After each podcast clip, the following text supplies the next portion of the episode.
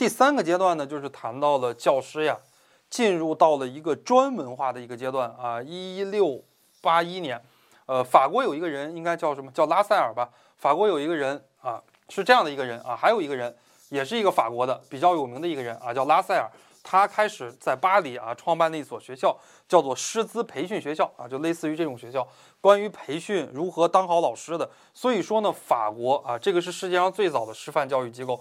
所以说法国呀，今天的师范教育在全世界是排第一的。他们开始的特别的早啊，大家想一想。呃，它比我们国家的这个北京师范大学，中国比较早的师范类的大学就是北京师范大学，比我们的北京师范大学应该是早了两百多年啊，将近三百年左右的一个时期啊，两百多年的一个时期。所以呢，今天世界上最好的师范类的大学叫做什么呀？叫做巴黎啊高等师范学校啊，巴黎高等师范学校，还是有的版本翻译过来叫做巴黎高等师范专科学校。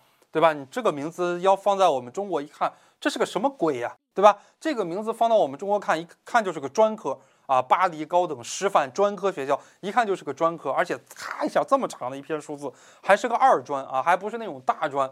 但是没办法啊，这个比北京师范大学，比我们考的湖南师范大学，哎，华中师范大学要好很多，是世界上最好的师范大学啊，出现过好多诺贝尔奖获得者啊，比方说罗曼罗兰呀。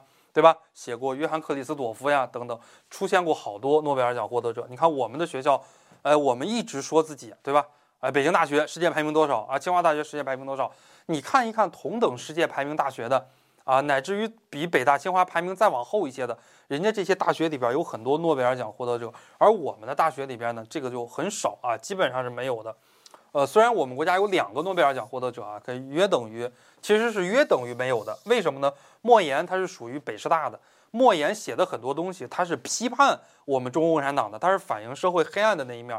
而屠呦呦获得了这个诺贝尔奖，其实是有一点意外的，因为屠呦呦主要是他的一个成果是在毛主席的那个年代就已经获得了，对吧？茼蒿素，一九六几年的时候就发明了茼蒿素，然后后来呢运用到临床中去。哎，过了好几十年，这个东西比较成熟了，才获得了诺贝尔医学奖。好，这我们了解一下。后边呢，又说到了奥地利、德国啊，也出现了很多师范学校。